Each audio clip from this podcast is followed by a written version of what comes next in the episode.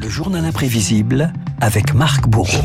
My lords, Her Majesty prays that the blessing of Almighty God may rest upon your councils. Marc, c'est l'image de la semaine. Hein. Le prince Charles, seul devant le Parlement britannique pour euh, le traditionnel discours de la couronne.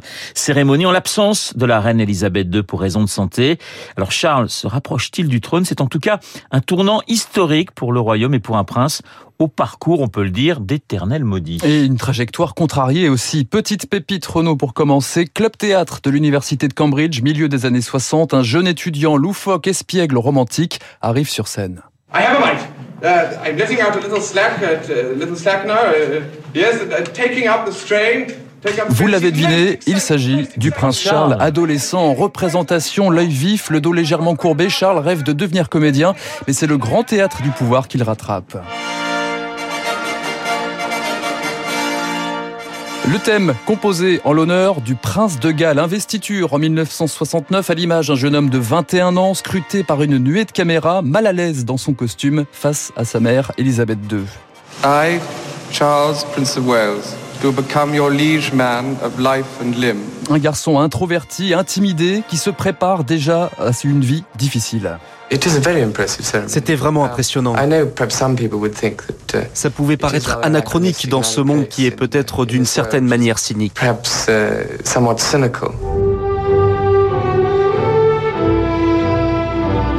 Charles Philippe Arthur George, l'éternel second, une vie sous la rigueur du royaume depuis l'accession de sa mère au trône en 1952, prince héritier, une vie d'éternel second comme le résume l'intéressé.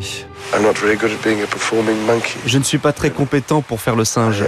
Je suis juste préparé à être performant dans ma tâche, ce qu'ils veulent que je fasse.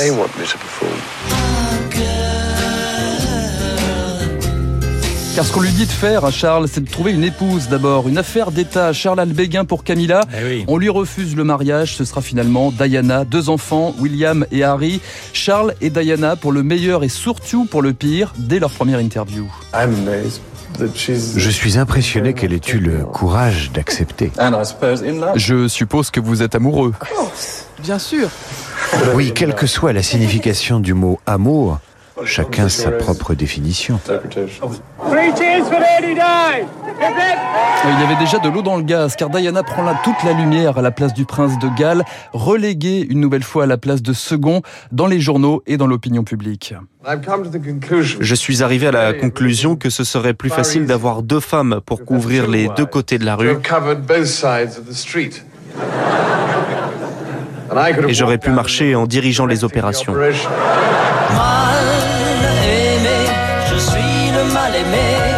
Charles, le mal-aimé, à la mort accidentelle de Diana, l'Angleterre ne lui pardonne pas son divorce et mal son remariage avec Camilla, la femme la plus détestée du Royaume-Uni. Moqué, fustigé, le prince reconstruit son image et sa stature, des discours forts, notamment à l'étranger, comme cet hommage en français aux victimes des attentats du 13 novembre 2015. Je suis de tout cœur avec le peuple français qui s'est montré tellement courageux face à cette terrible épreuve. Discours prononcé lors de la COP 21 à Paris. L'environnement, son grand cheval de bataille depuis les années 70. La fonte des glaces lui donne aujourd'hui raison. Des discours forts et de l'humour so-british aussi pour cultiver sa sympathie. Écoutez Charles parler des fromages français encore une fois lors de la remise du prix François Rabelais. C'est sans mauvais jeu de mots, savoureux.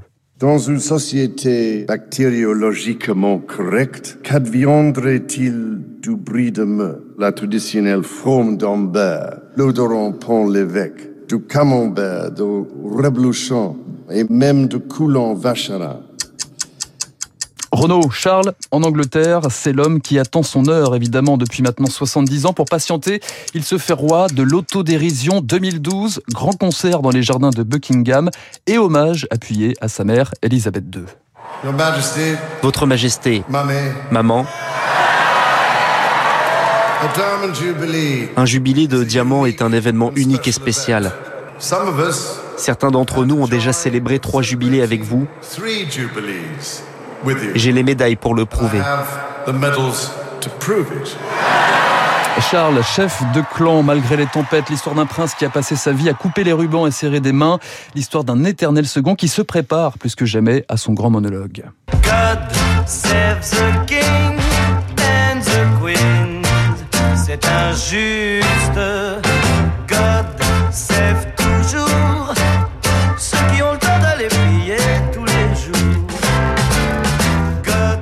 cette petite Alors, qu'est-ce que c'est que ça Eh bien, c'est Michel Sardou, figurez-vous. Michel Sardou. Précurseur hein, dans les années 70, il avait déjà prévu des, euh, des, petits litiges entre euh, Charles et, et, sa mère. En tout cas, des problèmes de succession. Voilà, God Save d'abord The Queen. Hein, on voilà. lui souhaite le meilleur. Et puis, dans quelques années, effectivement, euh, God Save the King. Alors, la question, ça sera de savoir si c'est Charles ou si ça sera son fils. Ça sera William. Voilà, oui, c'est la question finalement que toute l'Angleterre se pose et une partie de la France, puisque même si nous sommes une république, nous adorons euh, ce qui se passe en Angleterre du côté de la royauté. Thank you, Mr. Marc Bourreau, pour ce journal imprévisible. Jusqu'à là, je comprends. Dans un instant, eh bien, c'est Mr. David Barrault.